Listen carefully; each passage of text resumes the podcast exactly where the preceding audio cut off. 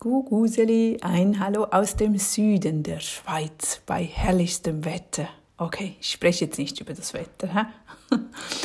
Ich spreche über meinen Fehler. Ich habe gestern eine oder vorgestern eine E-Mail versandt, wo der Betreff nicht mit dem Inhalt übereinstimmte. Hm, ich wieder. Ich wollte was anderes schreiben. Ich wollte was zu Geld schreiben und am Ende im Text schrieb ich dann über die Entscheidungen. Ja, ja, in meinem Kopf sind so viele Dinge und kaum habe ich ein anderes Stichwort, bleibe ich da hängen und bin fasziniert wieder von dieser Idee. Aber ja, nur, es war draußen, ich konnte es nicht mehr ändern. Jetzt darüber nachzudenken, oh, was denken nun meine Leser? So ging es mir im ersten Mal, ja, soll ich jetzt nochmals eine E-Mail schreiben und mich entschuldigen? Oder was tue ich jetzt? Und auf der anderen Seite dachte ich, es ist raus, es bringt nichts mehr. Denn ich kann es nicht ändern.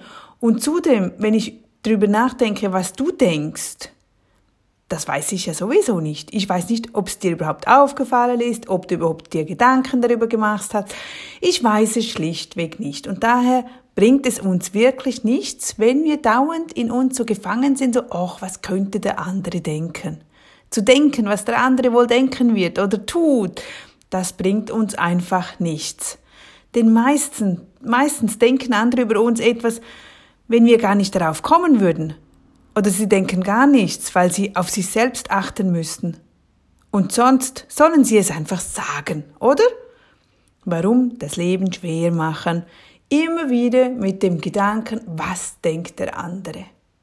Ich hatte das früher sehr oft. Das war so mühsam.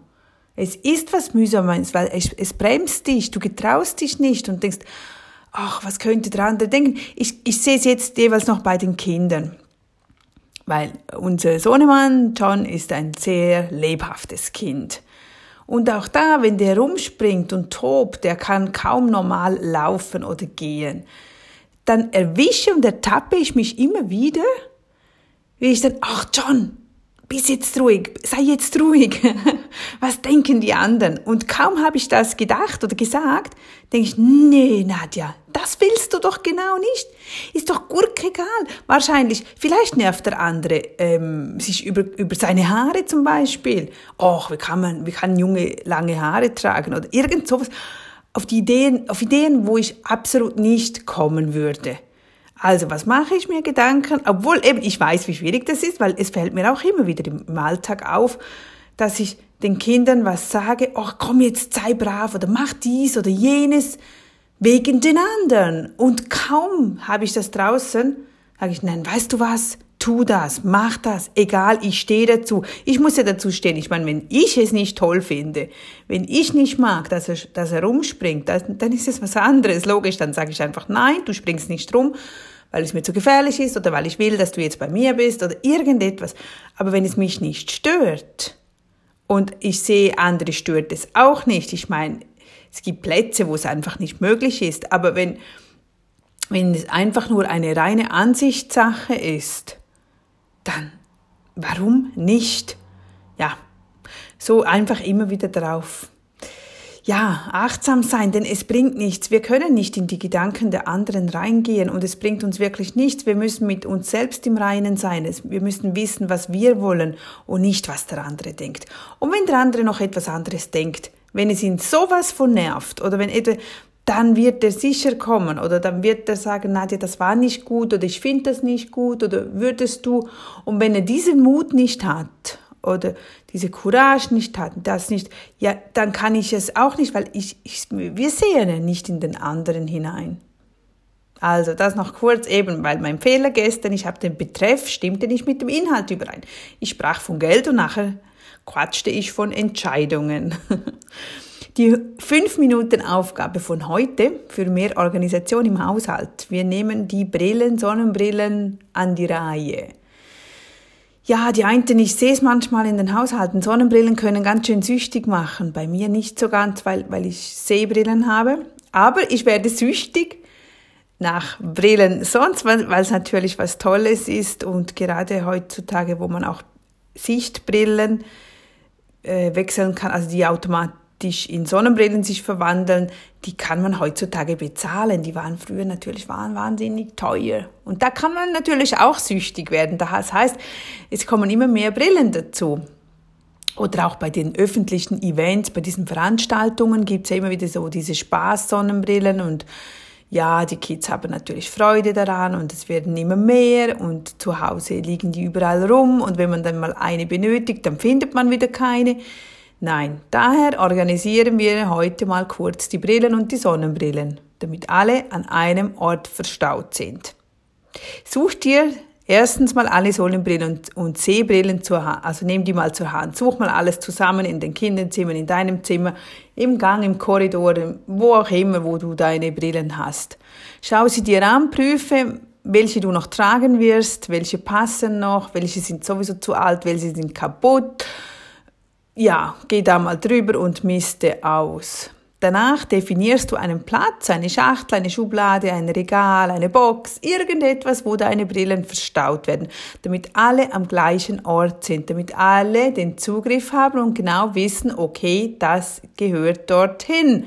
Denn sonst legen wir die Brillen immer wieder irgendwo mal auf dieses Regal, dann wieder dort, wieder dort und dann suchen wir es wieder. Und das soll, sollte eigentlich ja der ganze Haushalt sein, dass jeder Gegenstand hat einen definierten Platz, wo wir das verräumen. Und dann ist es ganz einfach, dann liegt der Schlüssel auch nicht immer überall woanders in deinem Haushalt und du suchst ihn jeden Tag, wo ist jetzt mein Autoschlüssel wieder, wo ist mein Hausschlüssel wieder. Wenn da ein, ein Platz zugeordnet ist, bei uns ist es ein Nagel an der Wand und äh, an diesen Nagel kommt einfach immer der Schlüsselbund, fertig. Wenn ich nach Hause komme, geht er hin nimmst wieder raus. Wenn der mal nicht dort hängt, dann habe ich ein Problem. Aber das machen wir jetzt eben mit den Brillen. Wir suchen da auch eine Schachtel, einen Ort, wo alle Brillen reinkommen. Wir schauen uns auch die Etuis an, welche nutzen wir noch, welche nicht und legt die Brille auch in das dazugehörige Brillenetui, damit es auch ein bisschen mehr Platz spart. Gut, und jetzt komme ich zu dem Tipp von gestern mit der Frage, warum willst du mehr Geld haben? Wenn ich dich fragen würde, was ist ein Wunsch von dir und du sagst mir, ach Nadja, ich möchte einfach nur mehr Geld haben, dann ist dies nicht so förderlich für dich. Also wenn du einfach mehr sagst, Nadja, ich möchte einfach ein bisschen mehr Geld haben, ich brauche mehr Geld. Ah ja, ja, das ist einfach eine Aussage. Sie berührt einem nicht, sie gibt kein Gefühl, man hat keine Vorstellung davon, es ist, es ist nicht messbar. Einfach so, ja, gib mehr Geld. Was besser ist, wenn wir wissen, was heißt mehr Geld haben. Also wenn du für dich definierst, was ist mehr Geld haben, was, was verstehe ich unter diesem Satz? Was verstehe ich, was könnte ein Ziel darunter sein, ein Wunsch, den, der auch messbar ist, den wir, den wir fassen können. Zum Beispiel, ich möchte 1000 Euro auf meinem Notgroschenkonto zur Seite haben. Damit, wenn mein Drucker kaputt geht oder ähm, mein Staubsauger, meine Waschmaschine, mein Computer, wenn irgendetwas solche Geräte kaputt gehen, dann kann ich sofort auf dieses Notgroschenkonto zugreifen und mir sofort neu kaufen gehen. Oder ich möchte 200 Euro oder Franken pro Monat mehr verdienen. Also wirklich, es ist dein Wunsch, Warum willst du mehr Geld haben? Muss definiert sein, muss fassbar sein. Es muss, müssen Zahlen dahinter stehen. Und dann der größere Punkt, den ich finde, ist, du musst wissen, warum willst du denn mehr Geld haben? Vielleicht sagst du mir jetzt, ja, weißt du, weil Ende vom Monat, ich habe immer zu wenig Geld. Es ist immer zu wenig zur Verfügung. Dauernd muss ich dem Geld nachspringen. Ja, wenn dies der Fall sein sollte, dann kann ich dir sagen, es nützt nichts, wenn du mehr Geld zur Verfügung hättest.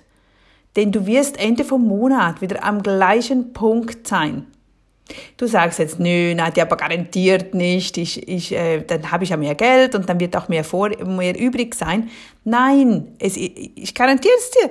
Am liebsten würde ich jeweils das Geld verteilen und sagen, okay, mach mal. Und dann sagst du mir dann ab dem 20. vom Monat, wie es bei dir ausschaut. Weißt du, wenn wir nicht mit dem umgehen können, was wir momentan zur Verfügung haben, dann werden wir auch mit mehr Geld nicht umgehen können. Es ist einfach so. Als du damals in einer Lehre warst, in einer Ausbildung und du hattest vielleicht 300 zur Verfügung, 500, musstest du mit dem auskommen können. Du, du konntest dir wahrscheinlich keine Wohnung leisten. Du musstest dir ein Zimmer leisten oder zu Hause bleiben. Und danach hast du mehr verdient, deine erste Wohnung, du hast überlegt, okay, ich kann mir jetzt eine Wohnung leisten, dann gehst du vielleicht in eine Einzimmerwohnung oder in eine Zweizimmerwohnung. Das passt sich ja immer dem Einkommen an. Und wenn du halt da irgendwann wieder zurückgestuft wirst, wenn du plötzlich halt nicht mehr diese 3000, 4000 verdienst, sondern halt für einen Übergang wieder nur zweieinhalbtausend verdienst, dann müssten wir theoretisch natürlich auch die Wohnung wieder wechseln.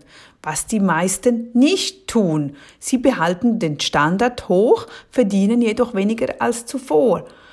Und das muss natürlich im, im Reinen sein. Daher sind ja die Budgets so gut, dass man wirklich damit lernt, umzugehen.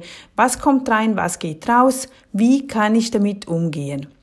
Wenn du danach sagst, okay, ich möchte mehr Geld haben, ähm, um zum Beispiel in die Ferien zu gehen, oder ich möchte einfach mal Geld haben, damit ich mir ein Auto leisten kann, oder ich möchte mir einen Kurs leisten, eine Weiterbildung leisten. Ja, das ist auch außerordentlich und das kann ich mir vorstellen, dass das nicht in deinen Alltag, in dein Alltagsbudget reinpasst. Dann schreib dir das raus, das finde ich toll. Ich mache das auch so mit meinen Wünschen. Ich schreibe mir raus, okay, ich möchte in die, in die Ferien, das kostet mich so und so viel Geld, das schreibe ich raus. Und dann mache ich mich an die Socken. Wie komme ich zu diesem Geld? Und dann weiß ich aber ganz konkret, okay, ich brauche jetzt diese 5000 Euro. Oder ich brauche diese 10.000 oder 15.000. Die will ich haben. Wie will ich die haben? Da machst du einen Plan. Wie komme ich zu dem?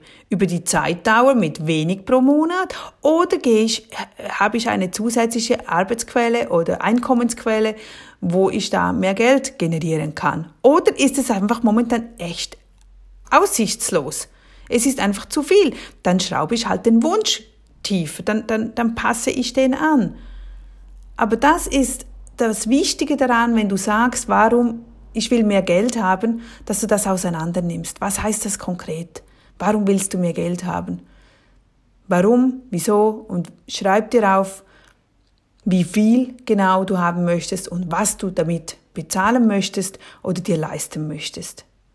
Ja, denn jeder hat seine eigene Geschichte, warum er etwas tun will, tun kann oder nicht und welches ist deine.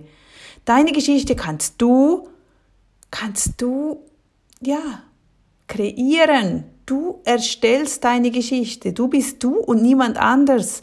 Und du musst dich mit niemandem vergleichen. Du musst nicht denken, was der andere denkt, das, was wir zu Beginn sagten, sondern wirklich für dich. Was ist dir wichtig? So, genug gequatscht für heute. Ich freue mich wieder, wenn du mir schreibst. Und sonst sehen wir uns, ja, morgen oder übermorgen wieder hier auf dem Podcast oder ähm, ja, auf YouTube speichere ich auch alles ab oder auf meinem Blog oder trag dich in meinen Newsletter ein, dann erhältst du automatisch diese Tipps auch immer wieder. Ich möchte ja, dass du erfolgreich im Alltag erleben und leben kannst, dass du Freude hast an deinem Alltag. Bis dann wieder. Tschüss, deine Nadja.